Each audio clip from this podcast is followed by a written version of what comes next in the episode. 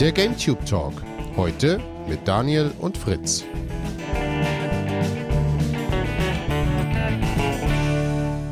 Jede Woche kommen Dutzende neue Spiele raus. Viele davon sind ziemlich langweilig, die kann man links liegen lassen, aber ein paar davon sind auch richtig, richtig spannend. Und was machen wir? Wir spielen immer wieder alte und oft auch immer wieder dieselben Spiele. Wir kehren immer wieder zu irgendwelchen Titeln zurück, die uns einfach nicht loslassen. Und über die Titel wollen wir heute mal beim GameTube Podcast sprechen. Wir haben uns ein paar Spiele rausgesucht, zu denen wir einfach über die Jahre immer wieder zurückgefunden haben und wollen ein bisschen erklären, warum wir dahin zurückfinden. Und wir, das sind in diesem Fall mein Kollege Daniel Veit und ich. Jetzt habe ich eine Anmod gemacht, wie für die GameStar eher. Weil ihr wisst ja, wer Daniel ist. Da muss ich ja nicht den Nachnamen sagen, aber naja. Hier wenn man so, der Kollege so, Daniel Veit. Genau, wenn man, wenn man so im, im, im Tagestrott drin ist, ne? Hallo Daniel. Ja. Das geht schon gut los. Ja, es soll um Spiele gehen, ähm, weiß nicht, die, die uns irgendwie nicht loslassen über die Jahre. Ähm, und wir haben uns jeweils ein paar halt rausgesucht. Ich würde mal vorschlagen, du fängst mal mit einem an, weil dann, äh, egal welches es ist, ich kann es mit einem krasseren Skandalspiel toppen. Skandalspiel. So viel, so viel äh, ja, so viel mache ich jetzt schon mal so als, als, als Teaser quasi. Ich hab, ich hab Bleiben Sie dran. Ich habe überhaupt keine Skandalspiele auf der Liste. Ich habe einen bunten Strauß aus äh, unterschiedlichen äh, Titeln aus die man aus verschiedenen Gründen wieder zurückkehrt, nämlich aus Nostalgie, aus ich habe es immer noch nicht durchgespielt, aus äh, das ist eins, was einfach unendlich wiederholbar ist. Was darf es denn zuerst sein? Äh, Nostalgie, unendlich wiederholbar, zu lang oder äh, immer noch nicht durchgespielt? Ah, unendlich wiederholbar. Unendlich wiederholbar. Unendlich wiederholbar für 300. Okay, dann äh, spielen wir eine Runde Jeopardy. Okay, die, äh, bei Jeopardy ist es ja so, man muss auf die Frage kommen. Die Antwort lautet bei diesem Mobile-Spiel schieben wir Zahlen aufeinander, um einen möglichst hohen Gesamtscore zu erzielen. Oh Gott, ich kenne doch keine Mobile-Spiele. Uh, okay, kann ich nochmal die Kategorie wechseln? nee, ich verrate es dir. Ähm, die, die korrekte Frage ist es, was ist Threes? Ah, das habe ich nicht gespielt, das kenne ich auch gar nicht. Okay, Threes ist ein fantastisches Mobile-Spiel. Ich spiele ja keine Mobile-Spiele normalerweise, aber das ist so ein typisches, ja, so ein Timesync-Ding. Wenn du im Bus sitzt, in der U-Bahn, äh, irgendwo mitfährst, auf irgendwas wartest, dir einen Podcast anhörst oder auf dem Second Screen dir, also du schaust Fernsehen und äh, musst nicht hingucken. Das ist ein Spiel, das ist unter dem Namen 2048 oder 2048 vor ein paar Jahren noch bekannter geworden, obwohl 2048 eigentlich ein Klon von Threes war. Und das basiert im Prinzip nur darauf, du schiebst letztlich Zahlen aufeinander. Also erst ist es nur die Zahl 1 und die Zahl 2, dann schiebst du die aufeinander, dann gibt es 3 und dann verdoppelt sich das immer weiter, dann schiebst du zwei Dreier aufeinander, dann wird es 6, dann schiebst du zwei Sechser aufeinander, dann wird es 12 und ähm, letztlich versuchst du dieses Spielbrett so zu sortieren mit nach links, rechts, oben, unten wischen, dass möglichst viele, möglichst hohe Zahlen auf dem Spielbrett sind. Das Ding ist, dass die Einser und Zweier das Spielbrett blockieren. Das heißt, die solltest du so bald wie es geht wegbekommen. Ne? Und da, dadurch ist jeder Zug, den du machst, eigentlich eine kleine strategische Entscheidung. Allerdings gewinnst du über die Jahre irgendwann so ein Auge für das Ding, dass das so halbautomatisch passiert. Es ist dann auch so ein Glücksfaktor mit drin, dass neue Karten reingespielt werden, die schon höhere Zahlen darstellen, also nicht unbedingt nur eins und zwei, mit denen kannst du dann gleich höhere Kombos im Prinzip erzielen. Ähm, ich stelle mir das Spiel immer ein bisschen vor wie Candy Crush, nur ohne den äh, unangenehmen Teil.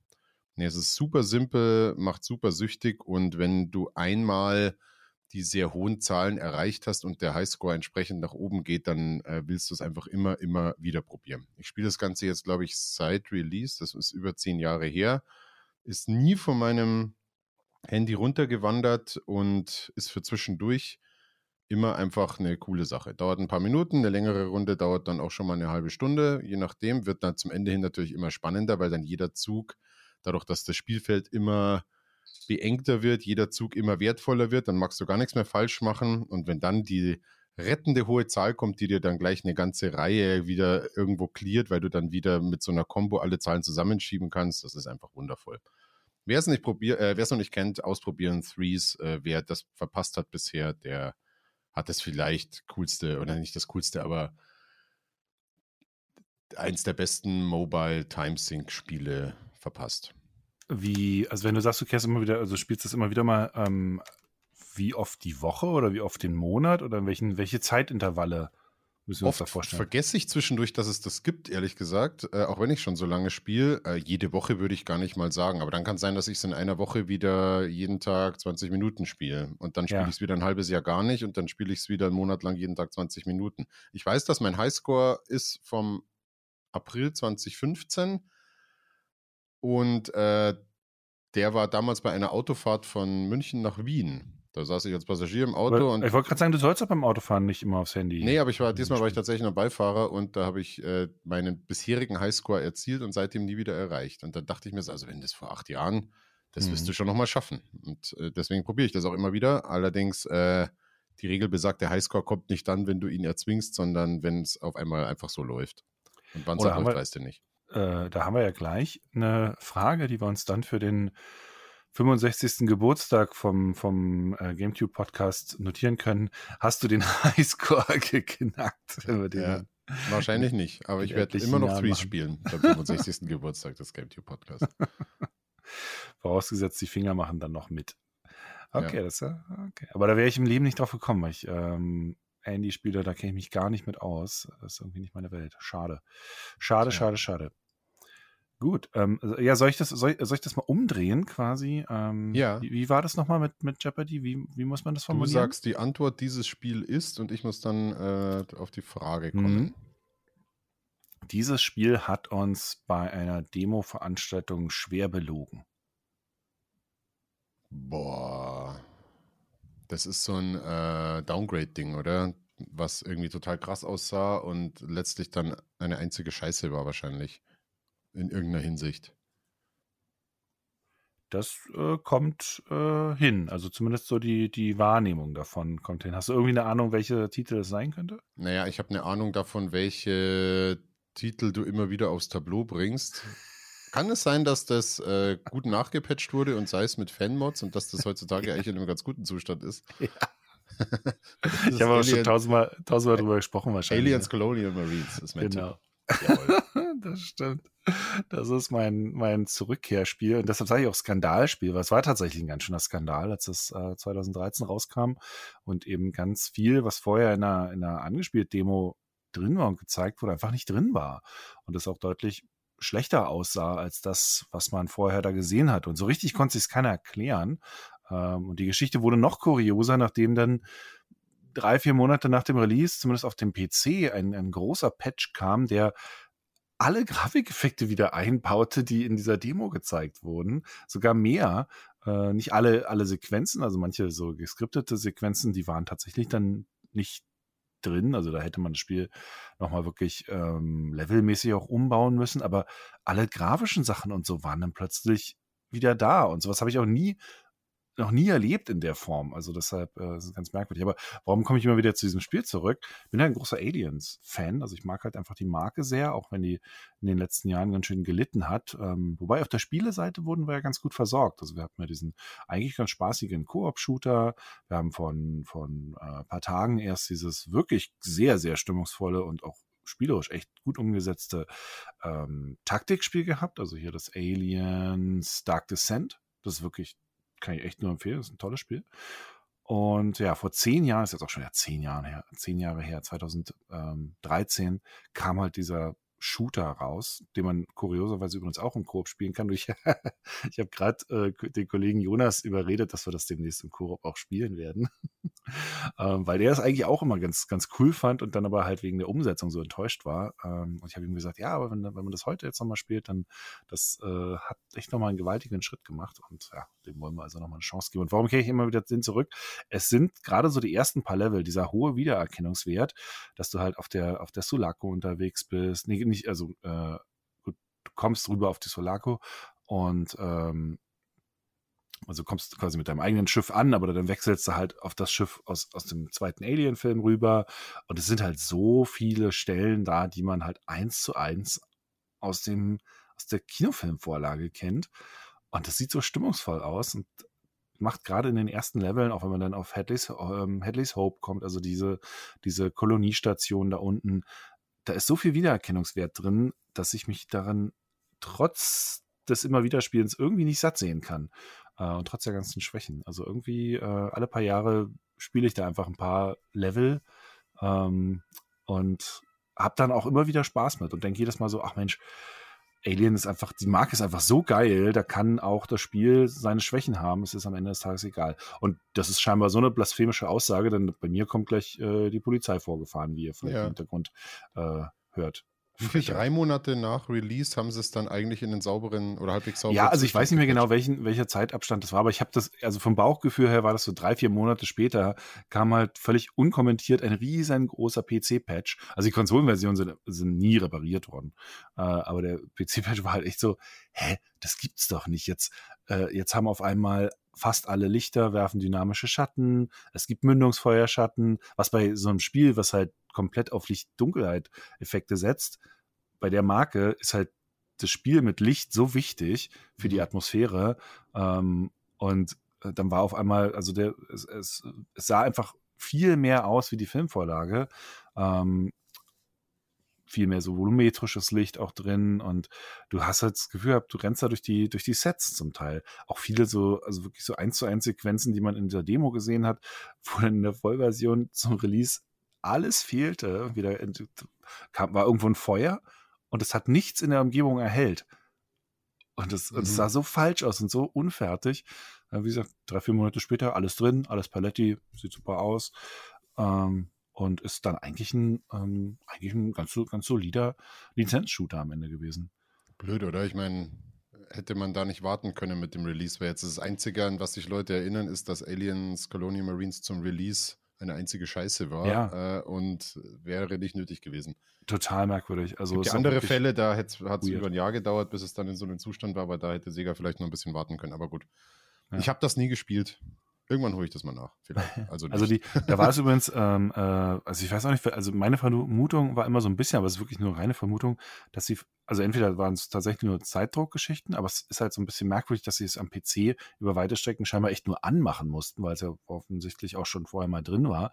Vielleicht hatten sie Sorge, dass wenn sie, dass wenn es so einen Abfall gibt zwischen der PC-Fassung und den Konsolenfassungen und die Konsolenfassungen dann irgendwie so einen schlechten Ruf kriegen, ähm, dass das sich da nicht so gut verkauft. Und vielleicht haben sie gedacht, dass grundsätzlich die Konsolenversion auch wegen so einer Lizenz sich eigentlich viel besser verkaufen würden, also dass die Zahlen da deutlich besser sein müssten als am PC, weil so eine, so eine Marke kann halt gerade in Verbindung mit Konsole echt richtig stark laufen. Also wenn, wenn jetzt zum Beispiel so ein neues, äh, neues Spider-Man rauskommen würde und es würde mal zeitgleich mit PC und PlayStation 5 oder 4 rauskommen, also jetzt hier das Marvel Spider-Man zum Beispiel, ich glaube, die Zahlen wären halt auf der PS4, PS5 deutlich höher als am PC. Obwohl das da auch sehr, sehr erfolgreich war. Ja, okay. Ja, ob da noch ein neuer Teil kommt, weiß man gar nicht, oder? Ob es nochmal einen Shooter gibt oder. Nee, also wenn, wenn da mal neue Sachen kommen, dann sind das also die Lizenz wird immer mal wieder benutzt, ähm, aber das sind dann immer neue Ansätze. Also es wird nie eine Fortsetzung davon. Es gab kur kurioserweise sogar eine Fortsetzung, weil es gab einen, gab einen DLC, der war aber nicht sonderlich gut. Ähm, und es wird aber jetzt keine direkte Fortsetzung von dem Ding gehen. Aber insgesamt wird ja die Marke äh, durchaus bedient. Also wie gesagt, in letzter Zeit hatten wir ja gute Titel und ich hoffe, es geht da auch so weiter, weil, weiß ich, die Filme waren leider in letzter Zeit nicht, nicht mehr so pralle. Habe ich auch nie gesehen. Ich glaube, der letzte war Alien 4, also Prometheus und Covenant, nie angeschaut. Habe auch nicht das Gefühl, dass mir was fehlt. Bei Dark also, Descent, da dachte ich mir, das, das hätte ich mir, so gut das ist, äh, da war ich ein bisschen enttäuscht, dass es jetzt dieses Top-Down-Ding ist und dann wieder erfreut, dass es eher ein Taktik-Ding ist, aber dann wieder enttäuscht, dass es so schwer sein soll. Deswegen ist es wahrscheinlich nichts für mich. So ähm, schwer ist das nicht. Du kannst dir das ja sehr flexibel einstellen. Hm. Also das ist, also Jonas und ich, wir spielen es gerade im Let's Play und wir haben so einen Spaß damit, dass es so, vor allen Dingen, dass man das halt hinkriegt, diese Atmosphäre von, mhm. von einem Horrorfilm in ein Taktikspiel so zu übertragen. Das ist so, das ist so krass, das ist so cool. Gut. Ähm, Stichwort Aliens. Ah, jetzt habe ich schon zu viel verraten. Errat mal mein nächstes Spiel. Aliens. Da kommen auch Aliens vor und einige davon sehen den Aliens aus Alien gar nicht so unähnlich. Okay, das ist jetzt aber ganz schön, also von da komme ich jetzt aber auf nichts. Da brauche ich, also da brauche ich noch einen Tipp. Dann ähm, gebe ich dir den Tipp, ein, ein Spielegenre, das sehr stiefmütterlich behandelt wurde in den letzten Jahren und eigentlich ist das Spiel, was ich meine, der Peak des Genres, zusammen mit einem anderen aus dem gleichen Hause. Okay. Äh, schlecht stiefmütterlich behandelt in den letzten Jahren. Also ich tippe mal eine Hubschrauber-Simulation ist es nicht. Nee. Ja, mit Aliens äh, auch mal schön. Gibt's aber bestimmt irgendwo auch von Capcom. Alien Chopper. Jetzt will ich ähm, Alien Chopper spielen. Ein Point-and-Click-Adventure ja wahrscheinlich auch nicht. Aber nee, aber pointen und klicken tut man viel. Pointen und klicken tut man viel. Ein Shooter kann es ja nicht sein. Ähm, äh, ein Rail-Shooter glaube ich nicht, dass das was ist, was du, was dich irgendwie interessieren würde. Ähm, boah. Noch ein Tipp, der Release war schon sehr gedehnt. Das wurde in drei Segmenten released und äh, mein Durchspielen des Ganzen dehnt sich noch viel, viel weiter. Das ist jetzt der Titel, wo das Durchspielen so lange dauert. Ja, ja. Ein Genre, was kaum noch bedient wird. Also das. Ich gebe dir noch einen Tipp, es ist StarCraft 2. Hä? Aber wo ist denn das ein Genre, was kaum noch bedient wird? Naja, wie viele RTS gibt es denn noch? Hallo, die haben doch wieder voll die Blüte. Es gibt doch RTS wie, wie Sand am Meer momentan wieder. Also ist das so? so ein, ja, Dann aber nicht auf dem Niveau. Habe ich nicht so Ja, gut, okay, vielleicht nicht ganz auf dem, aber insgesamt RTS ist eigentlich wieder relativ, äh, äh, relativ stark. Jetzt vielleicht nicht unbedingt ein Command Conquer oder ein StarCraft, aber grundsätzlich äh, gibt es da dafür, dass das jetzt kein Riesengenre ist, eine ganze Menge momentan. Also wenn jetzt hier diese ganzen Iron, äh, äh, äh na, wie heißt es von Deutschland hier? Ähm, Iron Brigade, nee. Nee, das hieß ein bisschen anders. Ähm, aber weißt du, was, was ich meine ja. mit dem. Ach so, äh, ja, und Company of Heroes und so, ja. Okay. Genau, also eigentlich ist da wieder ganz schön viel was. Der Valiant oder so. Ähm, da geht eigentlich momentan wieder eine ganze Menge in, in dem Bereich. Ja. Habe ich dann nicht so mitbekommen, weil ich spiele ja auch nur deswegen StarCraft, weil das eben was hat, äh, was sonst so wenige haben, nämlich diesen massiven Story-Anteil und eben dieses komplett durchdesignte Kampagnensystem und das fesselt mich seit Release 2010. Da kam ja die erste Kampagne raus, Wings of Liberty, dann kam Jahre später die Zerg-Kampagne raus, dann kam Jahre später die Protoss oder Protoss-Kampagne raus. Ähm, die ersten beiden habe ich mittlerweile schon durch. Da habe ich, glaube ich, welches Jahr haben wir jetzt? 2023. Habe ich, glaube ich, zehn Jahre für gebraucht für die ersten beiden und seit drei Jahren spiele ich jetzt die Protoss-Kampagne.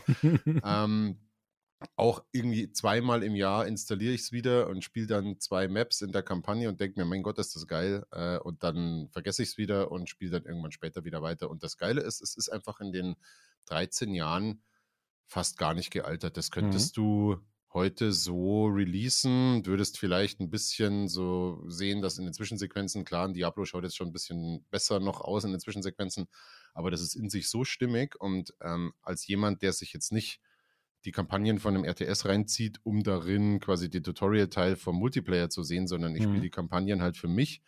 Finde ich es halt bei StarCraft so cool, wie jede einzelne Mission und jede einzelne Map zum einen einen Tutorial-Aspekt hat. Ne? Meistens kriegst du pro Map eine neue Einheit, die du dann lernst und die dann auch auf der Map sinnvoll ist einzusetzen und wie sich die Geschichte weiterentwickelt und was die unterschiedlichen Missionsziele sind, mal Verteidigung, mal Rushen, mal ganz große Basis bauen, mal steigt die Lava hoch und du musst deine Einheiten im richtigen Moment immer zurückziehen.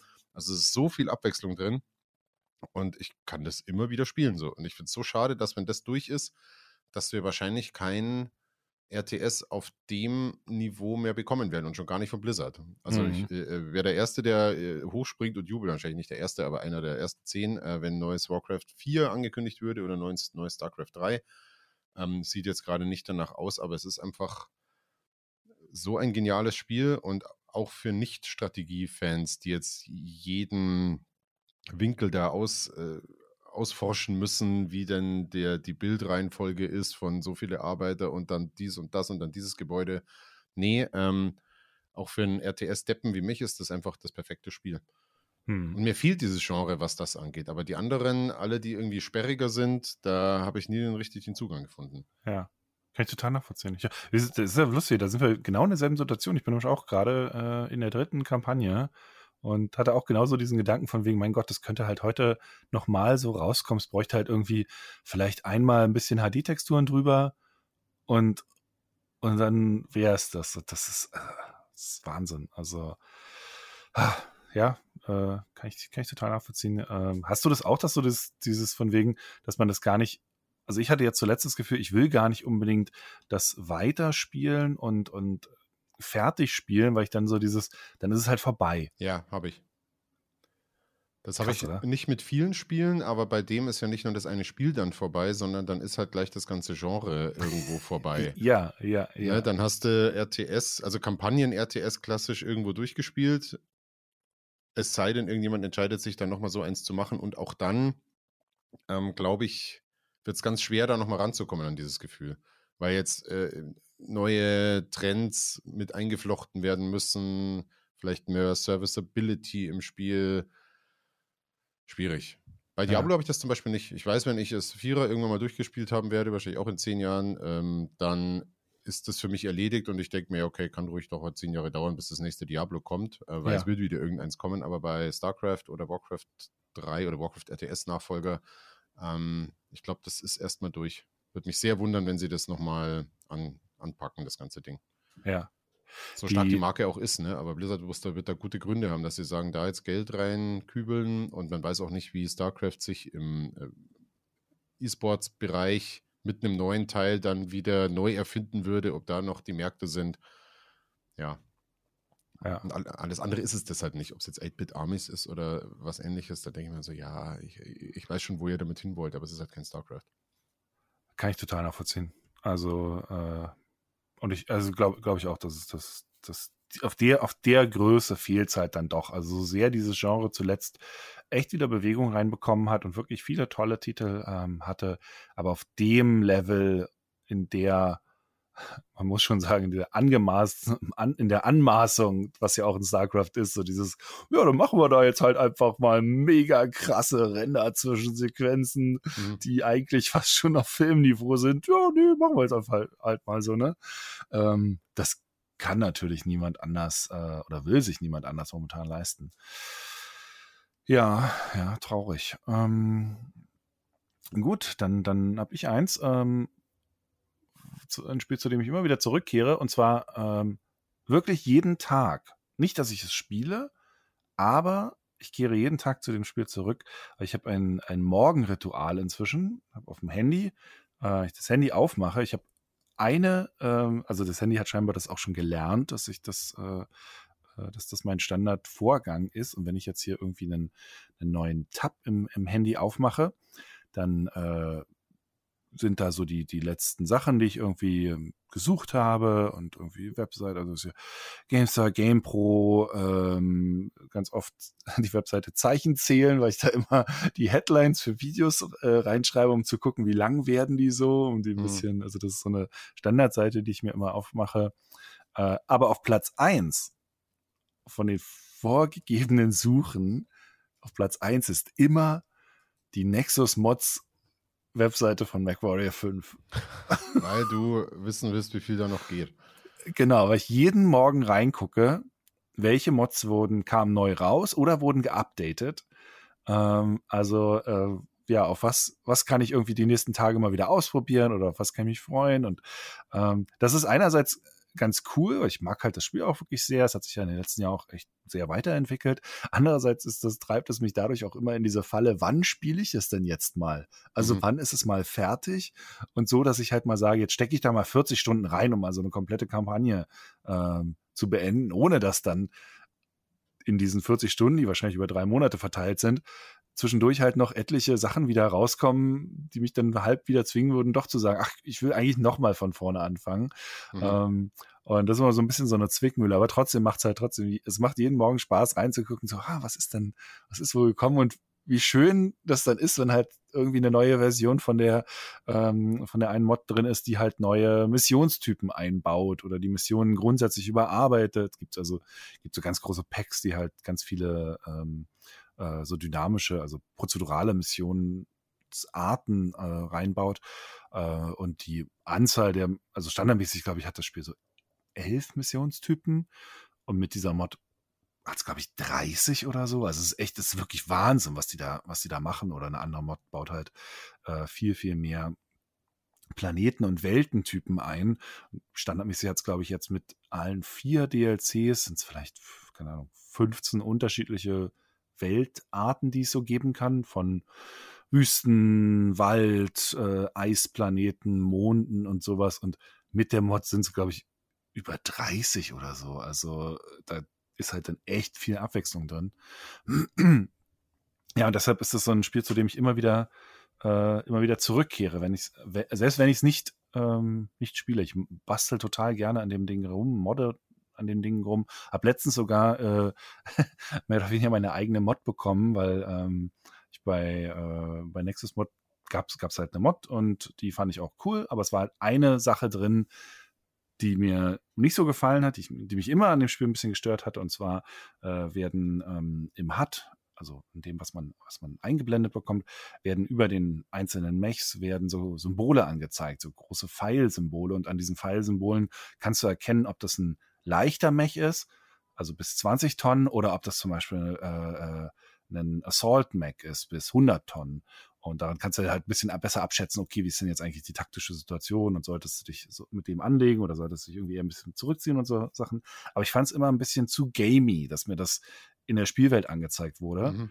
Ähm, und mochte es lieber, wenn ich das nicht drin habe. Und dann hatte ich halt irgendwie im Forum geschrieben, ja, wäre es vielleicht möglich, diese großen Icons auch irgendwie mal wegzumachen, weil das war eh ohnehin der Mod, die, wo man dann am, am HUD viel rumbasteln kann, dass man die Elemente verschieben kann, dass man die Größe ändern kann und so. Und dann schrieb er so zurück, äh, ja, er muss mal gucken, also wenn morgen ein Update da ist für die Mod, dann hat es geklappt, wenn nicht, dann nicht. Und dann war halt am nächsten Tag tatsächlich dieses Update da für, für die Mod und jetzt ist halt dieses eine Feature, was ich da unbedingt äh, äh haben oder raushaben wollte, kann ich mir halt jetzt an und ausmachen. Das ist so geil. Und ich habe hab schon mehrmals gesagt, ich würde ich würd Leute, äh, also wenn mir jemand das MacWarrior 5 so modden würde mit allen äh, Sachen, die ich so haben wollen würde, äh, dafür würde ich Geld bezahlen und gar nicht unbedingt so wenig. Ich, ich habe halt null Ahnung von, von wie man Unreal Engine bedient und, und wie man das moddet. Ähm, und das Problem ist ein bisschen, die ganzen Mods, die ich drin habe, die teilweise behindern die sich gegenseitig, äh, mhm. äh, dass bestimmte Sachen nicht miteinander funktionieren. Äh, oder ich habe irgendwie das eine Feature in der, in der einen Mod drin, was ich gerne hätte, aber muss dafür in Kauf nehmen, dass da noch etliche andere Sachen drin sind, die, aber ich, die ich aber eigentlich nicht haben will. Äh, oder dann funktionieren halt die Cockpit-Schatten mit der einen Mod und dann geht aber das, was, die Wasserdarstellung auf dem, auf dem Fenster nicht mehr so richtig bei Regen. Und wenn ich da mal eine Version hätte, wo all das, was ich gerne drin hätte, drin ist und alles, was ich gerne raus hätte, nicht drin ist, dafür würde, würde ich echt Kohle auf den Tisch legen, ähm, weil ich selber halt nicht kann. Und ja, irgendwie zieht sich das, zieht sich das so durch dass ich dieses Spiel seit drei Jahren jeden Tag in irgendeiner Weise äh, in, meinem, in meinem Alltag äh, drin habe und immer noch nicht genau weiß, wann ich es denn jetzt eigentlich mal wirklich spielen darf und wann nicht. Ich hätte ja gedacht, du hast eher äh, MechWarrior 2 so auf dem Zettel und begleitest das seit 500 Jahren mit Mods. Da gibt es ja nicht so viel, 4K HDR-Mod kommt und keine Ahnung, neues Texturpaket, aber das 5er, das ist ja erinnere mich oder korrigiere mich, ähm, das kam ja in so einer bisschen Rumpfversion raus und ist eigentlich mhm. durch die Mods erst zu dem geworden, was es ist. Nur, dass es jetzt in der Öffentlichkeit so halb vergessen ist, dass es es überhaupt gab. Ich hätte ja. nicht gewusst, dass es überhaupt schon released ist. ist ja, ja. das ist schon seit, seit drei Jahren mindestens so. raus oder vier. Äh, hat auch schon, wie gesagt, vier DLCs bekommen, äh, wo dann auch noch mal ein bisschen mehr Story-Sachen und so drin waren, unter anderem. Ähm, und äh, ist es ist halt sehr modbar. Also Smack Warrior 2, so sehr ich das äh, liebe, da kannst du eigentlich nicht viel machen dran. Ne? Du kannst es halt, kannst froh sein, wenn du es zum Laufen kriegst. Ähm, und es gibt eine kleine Mod, mit der du Sicht, die Sichtweite hochdrehen kannst, wobei dann das Spiel teilweise auch ein bisschen kaputt geht, weil man dann sieht, wie, wie natürlich auch ein bisschen getrickst wurde. Wenn man bei dem alten Spiel halt die Sichtweite hochmacht, das ist ganz kurios, dann siehst du halt, dass in der Entfernung die ganzen Mechs, die dann so in den Level reinkommen, die stehen da schon rum. Auch die Landungsschiffe oder so, die stehen schon irgendwo am Himmel und warten halt drauf, dass sie in den sichtbaren Bereich gezogen werden. Und dann reagieren sie auch erst. Ähm, und das macht natürlich ein bisschen dann die Mission kaputt, wenn du schon sehen kannst, okay, wo, wo steht denn die Verstärkung äh, oder von wo kommt die dann? Äh, aber mehr kann man da gar nicht machen. Und das Fünfer ist halt ziemlich flexibel und man kann sich das Fünfer vor allem auch, auch optisch nochmal eine ganze Ecke auf, äh, ähm, aufpushen, also mit ganz viel volumetrischem Licht drin und so, und das dann alles leuchtet und das ist, das, da geht eine ganze Menge. Ziemlich beeindruckt, ehrlich gesagt, von was die Community da schafft. Ähm, aber ja, es ist, es, es flog ziemlich unterm Radar, muss man schon tatsächlich so sagen. Aber es ist ja grundsätzlich, dieses ganze, dieser ganze Bereich äh, ist ja ein relativ überschaubar. Ich bin mal gespannt, wie Armored Core 6 jetzt läuft, ähm, weil das durch die durch diesen Elden Ring Entwickler machen Mech-Spiel Push, das könnte vielleicht nochmal eine richtig große Nummer werden oder verhältnismäßig groß in diesem Genre. Ähm, mal gucken, ob da was geht. Aber grundsätzlich ist das ja tatsächlich eher ein Nischen, Nischenthema. Hm. Gut. Äh, haben die mal eine VR-Mod dafür entwickelt? Ja, ja. Die ist fantastisch. Also, okay. äh, das ist der Wahnsinn. Also, das ist absoluter Wahnsinn. Das ist ein bisschen fummelig, äh, wenn ich es verstanden, richtig verstanden habe, einzurichten. Aber äh, das, muss, das muss irre sein. Muss ich glatt mal ausprobieren, weil Cockpit äh, VR ist immer noch bestes VR. Ja, da gab es ja leider so an offiziellen Spielen, das war ja dann immer alles Multiplayer. Also es gab ja kaum ja. irgendwie mal äh, Mech-Spiele, die halt Story-basiert waren und Singleplayer-basiert waren. Und ich also es gibt ja auch MechWarrior Online, aber ich bin halt einfach kein so großer Multiplayer-Fan. Ähm, das Multiplayer macht immer nur so lange, oder PvP macht halt immer nur so lange Spaß, wie man gewinnt. Und sobald ich einmal verliere, habe ich keinen Bock mehr. Dann bin ich auch raus. Also ich habe letztens das Ark Raiders gespielt. Da gab es irgendwie so eine, so eine Beta. Und ähm, das sieht so unfassbar schön aus. Also es ist wahnsinnig, also wahnsinnig schön. Es, ich war so völlig baff. Ähm, aber es ist halt jetzt ein Extraction-Shooter und sobald ihr halt in einem Extraction-Shooter du eine Weile lang Erfolg gegen PvE-Gegner hattest und sobald dann irgendwo mal ein Arschloch in der Ecke steht und dir mit der Shotgun ins Gesicht schießt, während du einen vollen Rucksack hast, da ist halt meine Motivation sofort raus. Also das, hm. das ist so, nee, komm, äh, das, nee, äh, brauche ich nicht. Ja. Naja, dann äh, lass uns doch mal mit einem Singleplayer-Spiel weitermachen. Äh, Trivia, alle Spiele, die ich auf der Liste habe, sind Singleplayer-Spiele, weil ich, ich müsste jetzt ganz lang überlegen, dass ich zu einem Multiplayer-Spiel zurückkehren möchte. Ah, allerdings so eine Spielerfahrung wie Generals mit so netten Skirmish-Matches, das könnte ich mir gerade noch vorstellen, aber das würde ich hier nie notieren, weil es natürlich viel wichtigere Spiele gibt. so, Ratespiel. Äh, wir gehen, wo gehen wir denn hin? Möchtest du das, den, den, den Klassiker aller Klassiker oder möchtest du das eigentlich noch ziemlich zeitgenössische Grindspiel, wo ich immer wieder gern ein bisschen weiter grinde? Ich glaube, ich möchte den Klassiker aller Klassiker. Dann, äh, was ist wohl mein Klassiker aller Klassiker?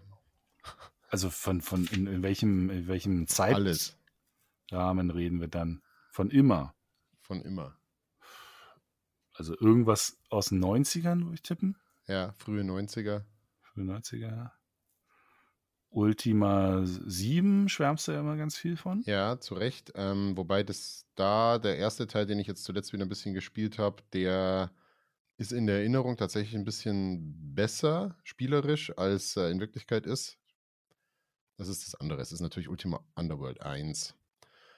Weil, äh, habe ich auch schon ein paar Mal hier im Podcast erzählt, ähm, das ist ein Spiel, das habe ich früher immer am Heiligabend gespielt, so in der Nachmittagszeit, bis dann Bescherung ist, ne? als man selber noch keine Aufgaben zu Hause hatte, man äh, heranwachsender war, Teenager, was auch immer, da haben die Eltern haben schön Christbaum geschmückt und gekocht und alles und die Kinder hatten frei und man musste ja die Zeit irgendwie rumkriegen und dann habe ich früher jedes Jahr an Weihnachten Ultima Underworld installiert und dann mindestens das erste Level gespielt an diesem Nachmittag des Heiligen Abends. Ähm, das mache ich jetzt so ritualisiert nicht mehr, weil ich ja selber der inzwischen bin, der den Christbaum schmücken muss und kochen muss und den ganzen ganze Scheiße der Backe habe am Heiligabend. Aber mehrmals im Jahr installiere ich mir das einfach, weil es ja bei GOG nur ein Mausklick ist und dann dauert es drei Sekunden, dann ist es installiert. Das ist ja nicht besonders groß.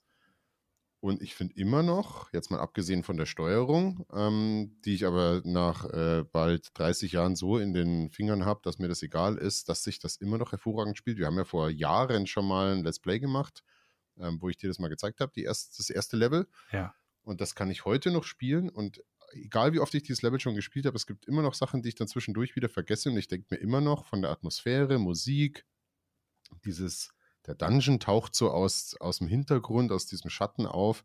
Dieser Erkundungsaspekt und so ist es immer noch eins der atmosphärischsten Rollenspiele.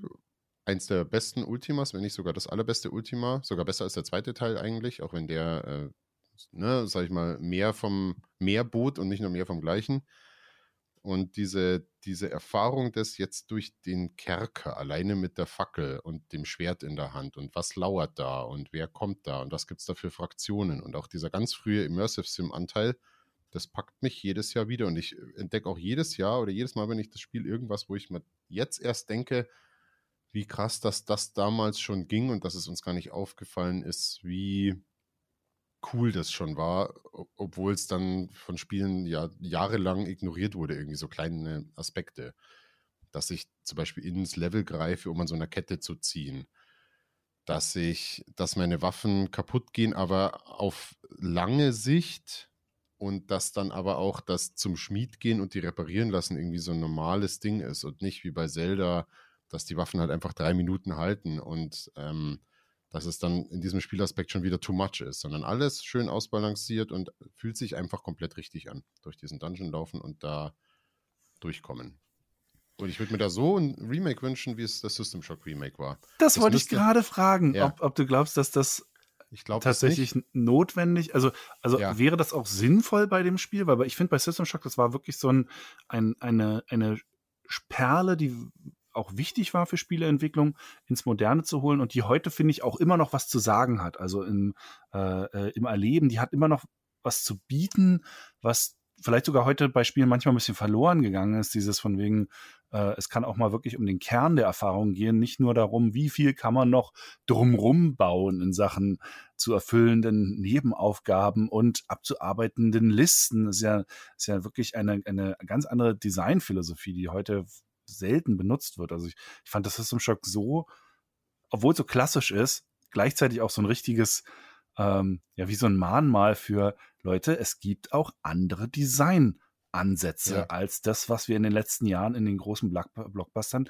ständig an 0815 Scheiße vor die Füße gesetzt kriegen. Ja, ich glaube, das würde mit Underworld genauso gehen wie mit System Shock. Wahrscheinlich für die Macher wäre es noch eher einfacher, weil System Shock natürlich schon eine Ecke komplexer war nochmal als Underworld. Äh, wahrscheinlich jetzt im Vergleich zum System Shock Remake wird es einem dann wieder wie ein Rückschritt ein bisschen vorkommen, weil natürlich das Original Underworld jetzt nicht äh, schon alles das hatte, was System Shock hatte. Das heißt, du würdest halt eine bisschen noch eingedampftere Erfahrung bekommen. Mhm. Aber da müsstest du so viel auch nicht ändern. Und gerade dieses äh, entdecke doch das Level, wie du meinst und verlass dich nicht auf dein Questlog, denn es gibt keins.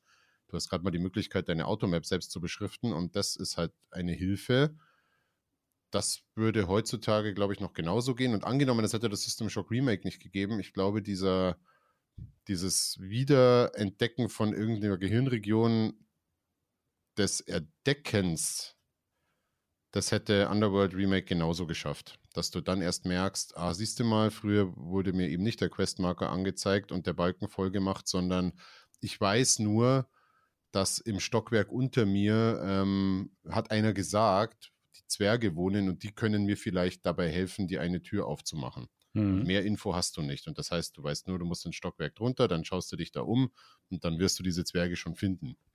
Und dann findest du die natürlich auch und dann redest du mit denen oder die Echsenmenschen und dann kennst du vielleicht ihre Sprache noch nicht und musst dir dann die Sprache erstmal herleiten, ohne dass du quasi den Skill, kann jetzt die Echsenmenschen verstehen, freischaltest, ja. sondern du musst einfach selbst auch ein bisschen nachdenken. Selbst denken, das äh, war damals noch ein bisschen mehr gefördert und das würde auch jetzt noch gehen, glaube ich. Das ist eher die rechte Frage, warum es nicht geremaked wird. Aber ich kann es ja. mir gerade auch mit diesem pixeligen Texturlook, kann ich mir das sehr, sehr gut vorstellen. Wie sehr hat dir denn ähm, vor ein paar Jahren Underworld, wie hieß es, Ascension wehgetan im Herzen? Nicht so sehr, weil das von Anfang an, ich hatte ja schon eine Alpha gespielt und eine Demo-Version vorher schon. Ähm, das wirkte auf mich eher wie ein wie ein Versuch, Arx Fatalis nochmal zu machen, auch mit dieser ganzen bisschen bunteren Anmutung, die jetzt komischerweise äh, auch Avowed wieder hat. Also irgendwie sieht Avowed aus wie Underworld Ascendant nochmal. Ich habe nie bei Underworld Ascendant das Gefühl gehabt, dass ich hier ein Ultima spiele oder das hat nie das angesprochen, was äh, die Ultima-Spiele damals in mir ausgelöst haben. Das mhm. war halt eine nicht besonders gelungene Immersive Sim mit netten Ideen, die mit Underworld 1 oder Ultima Underworld eigentlich nur den Namen gemeinsam hatte und nicht das Spielgefühl und schon gar nicht dieses Gefühl als äh, Gefangener schrittweise nach unten mich durch so ein Dungeon durchzuarbeiten. Ja. Weil das ist das, äh, diese ganz, ganz enge Kernerfahrung, die Underworld 1 halt konnte und das Zweier auch schon nicht mehr. Das Zweier war dann auch schon eher so hubbig, dann gehst du in die Eiswelt und in die komische Alien-Welt und die, die total absurde Welt. Ähm, das hatte das schon auch nicht mehr so. Es war auch ein geiles Spiel, aber dieses, es beginnt, dass du eingesperrt wirst ganz oben und du weißt, du musst ganz nach unten. Hm. Da ist dann der Dämon und du hast halt dein Schwert, du hast deinen Feuerball und du hast deine Fackel oder halt Derivate davon äh, und das war's. Und du machst eben nicht alle kaputt, sondern du triffst auch Fraktionen, mit denen du sprechen kannst und kannst Mhm. halt Aufgaben auf unterschiedliche Weise lösen. Und das Mhm. war einfach super. Okay. Könnte ich, würde ich sofort jetzt schon wieder anschmeißen und wenn ich schon dieses dü, dü, dü, dü im Intro höre, dann bin ich schon wieder da drin. Ich glaube, ich spiele es nachher noch eine Runde. Ja, ist geil. Jetzt haben wir es, äh, das, das haben wir jetzt ausgelöst. Ja, macht ja nichts. Ich hätte es eh wieder gespielt. Vielleicht nicht heute, aber nächste Woche. Dann, ähm, dann habe ich, dann, dann kann ich dich auch vor die Wahl stellen. Also ich hätte entweder ein ganz alter Klassiker, ein Mittelalter-Klassiker oder ein äh, deutscher Versuch an einen inzwischen Klassiker ranzukommen. ähm, dann nehme ich den ganz alten Klassiker. Ganz alt. Jetzt, wenn wir schon im mega Retro-Look wieder Ja, äh, im wie, Vibe wie, wieder sind. Dann. wie immer, ne? Ja. Ähm, ja, das, das, das ist auch ganz passend, weil ähm, tatsächlich, das ist was, was ich wirklich in dieser Minute mehr oder weniger ausprobiert habe. Also kurz bevor wir hier angefangen haben aufzunehmen, äh, habe ich gerade versucht, es wieder zum Laufen zu bringen, um mal zu gucken, wie es funktioniert. Äh, und zwar auf dem Steam Deck diesmal. Ich habe mir ein Steam Deck jetzt gekauft und bin, also das ist die beste Hardware, die ich glaube ich, jemals gekauft habe. Ich bin so, so happy damit. Das ist der, der Wahnsinn, das Gerät.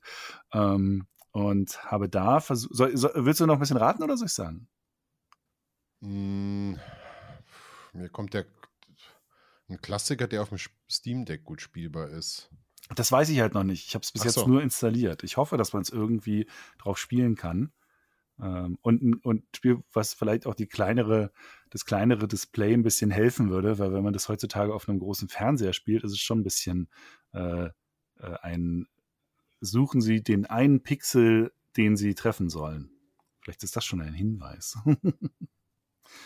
Okay. Ein Shooter? nee, kein Shooter, aber man schießt tatsächlich auch. Diesmal kein Shooter, aber äh, äh, ich bin ja so ein Cockpit-Spiele-Fan, also Ein man ist im Cockpit-Spiel. Cockpit unterwegs. Ähm, Free Space 2? Äh, nee, das tatsächlich nicht. Ach, siehst du, das habe ich noch gar nicht. Wieso habe ich dann das noch nicht äh, äh, versucht auf dem Steam Das wäre das erste, wo ich mir gedacht hätte, dass du das nimmst. Ja, ich glaube, das habe ich, das hätte ich vielleicht, ne, das habe ich wahrscheinlich nicht auf dem Steam Deck jetzt ausprobiert, weil ich denke, dass vielleicht die Mods nicht funktionieren. Ja, gucken. Ähm, nee, lustigerweise FreeSpace 2 nicht. Es ist aber in dem Genre aber noch älter und zwar äh, es ist X-Wing. Oh, Ähm, X-Wing oder TIE Fighter? Ja, ich habe das so ein bisschen verschmitten. Also ich nehme das mal als, als ein großes, großes Spiel im Grunde genommen. Weil für mich sind die irgendwie alle, die gehören alle irgendwie in irgendeiner Weise zusammen. Weil selbst jetzt X-Wing Alliance, ich spiele mit der X-Wing Alliance, Upgrade Engine, das TIE Fighter Remake, also es ist, es ist inzwischen alles ein Ding so ein bisschen. Ähm, aber auf dem Steam Deck versuche ich tatsächlich gerade das allererste X-Wing von 1993, ähm, glaube ich, oder 92, 93, äh, wieder zum Laufen zu, kriegen. Also diese, ähm, die CD-Version genauer genommen, weil das eigentlich die beste Version ist. Und ähm, ich weiß, weiß aber nicht, also ich habe keine Ahnung, es funktioniert, muss ich erstmal ausprobieren. Aber grundsätzlich diese X-Wing TIE Fighter Spieler, das ist was, wo ich über die Jahre immer wieder hin zurückkomme und immer wieder gerne hin zurückkomme. Es liegt einerseits natürlich ein bisschen daran, dass sie sich halt auch immer noch weiterentwickeln. Also X-Wing, ähm, X-Wing Alliance, das letzte offizielle X-Wing-Spiel, wird ja schon seit über 20 Jahren von einer sehr aktiven, äh, einer kleinen, aber sehr aktiven Modding-Community weiterentwickelt, also mit neuen Raumschiffmodellen, mit neuen Hintergründen äh, und ähm, in den letzten Jahren auch immer mit, mit zunehmend mehr Effekten. Also jetzt haben sie zum Beispiel zuletzt haben sie es geschafft, äh, Raytracing-Schatten in das Spiel einzubauen. Also, mhm. dass du halt wirklich, dass die Schiffe auf sich selbst Schatten werfen und auch gegenseitig aufeinander Schatten werfen, was echt cool ist und was das Ganze sehr plastisch macht. Das war noch so einer der letzten Grafikeffekte, der so ein bisschen fehlte. Ähm, gerade wenn dann so die Thais sich so ein bisschen ins Licht drehen und du siehst halt, wie, der, äh, wie das eine äh, Ionensegel mehr oder weniger ähm, oder der Ionenflügel ähm, den Schatten auf den anderen wirft und so. Das mhm. ist echt, echt cool. Ähm, alles noch nicht fertig so richtig, aber es ist, es ist krass, was sie da, was sie da machen äh, über die Jahre.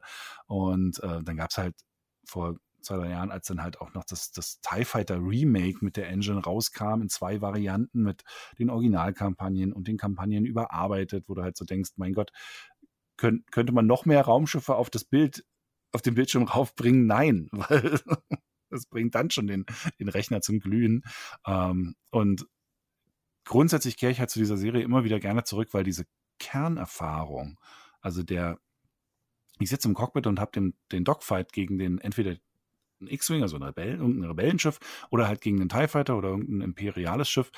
Diese Kernerfahrung ist eigentlich seit dem Original X-Wing so gut und ich finde weltraumspielemäßig in keinem anderen übertroffen worden. Also ich habe in keinem anderen Spiel so gerne Dogfights geflogen wie hier. Oder mhm. also zumindest, also, also Starlancer hatte noch wirklich sehr coole Dogfights, ähm, aber die meisten Weltraumspieler hatten gar nicht unbedingt so gute Dogfights. Also zum Beispiel auch in Everspace 2, was ich grundsätzlich sehr gerne spiele, was tolle Ansätze hat.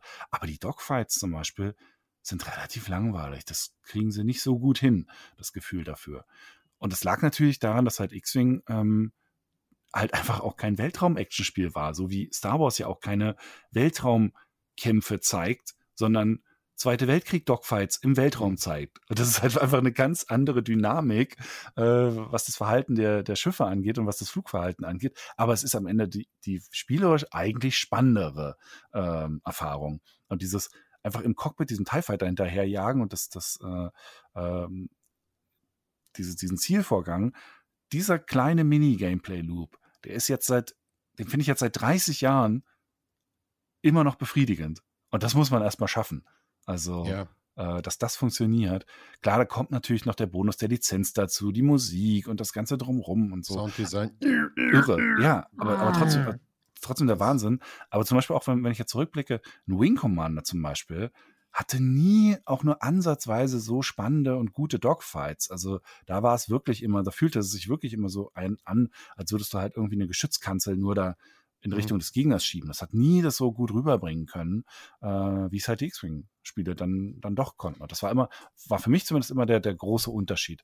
Dieses Gefühl von, ich bewege mich wirklich von Punkt A nach B im Raum äh, und, und habe ein richtiges Dogfight-Gefühl, ähm, als würde ich jetzt in so einem Zweiten Weltkrieg-Plane äh, drin sitzen. Und dazu kommt dann halt noch, dass halt auch die Umgebung sich von Serienteil zu Serienteil immer mehr nach einer Simulation anfühlt, also immer komplexer und immer mehr. Du hattest immer das Gefühl, da passiert, ähm, also da passiert nicht unbedingt jetzt nur was, weil ich da angekommen bin und irgendwas auslöse, so wie bei Star Wars Squadrons, was auch ein schönes Spiel war, aber war halt sehr auf Schienen, sondern das passiert einfach, weil sich da die Gegner begegnen und die kämpfen dann einfach und, und wer da gewinnt und wer nicht gewinnt, ist auch ein bisschen Zufall, wie sich die KI gerade anstellt. In Wirklichkeit sind diese Spiele viel mehr geskriptet, als man denkt. Also diese Missionen äh, sind viel mehr gebaut, als man das vielleicht manchmal so wahrnimmt. Deshalb ist es auch teilweise so schwer äh, in den in den Remakes oder in den, äh, äh wenn dann irgendwie alte Missionen in irgendwie neueren Spielen oder so drin waren,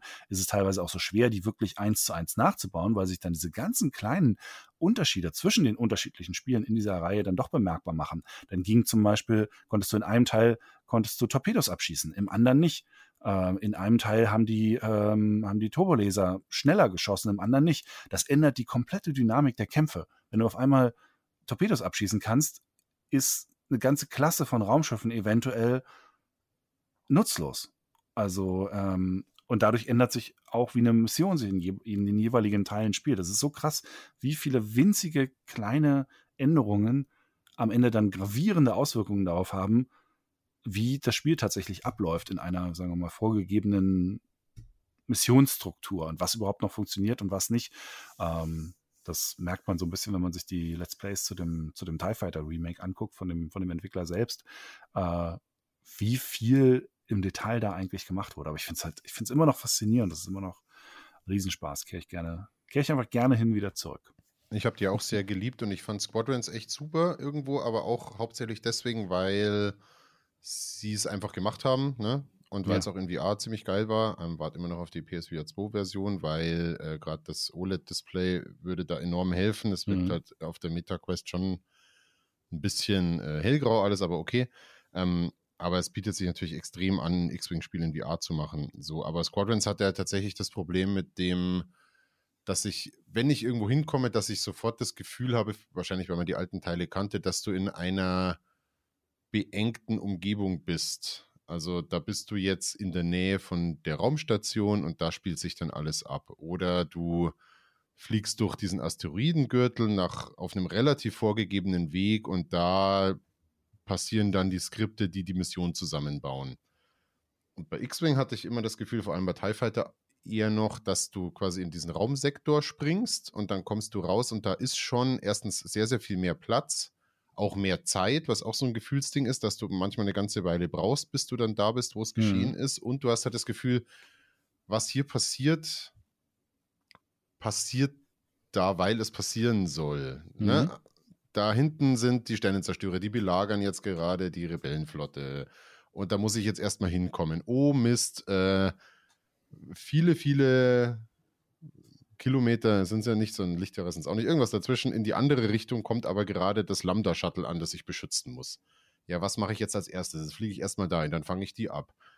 Ne, dann kommt dieser Thai-Schwarm auf mich zu. Dann, wen knipse ich jetzt als erstes aus? Was machen die anderen? Also irgendwie hast, hattest du immer das Gefühl, als, als wäre die Blase, in der du spielst, viel größer, als es jetzt bei Squadrons ja. war. Und das ja. war echt fantastisch. Und auch äh, gerade das mit den Missionen, wie cool die gestaltet waren, vor allem in TIE Fighter, auch mit so optionalen Zielen, wo dann dieser mhm. Agent vom Imperator kam und meinte, ey, ich habe da noch ein paar Sachen, das braucht jetzt dein Offizier nicht wissen, aber schau mal, ob du nicht von während du das Lambda-Shuttle beschützt und während du dann später in die äh, Schlacht eingreifst, nicht hier noch die Container scannen kannst, weil wir brauchen die Infos und so. Das hat, war so ein Gesamtbild.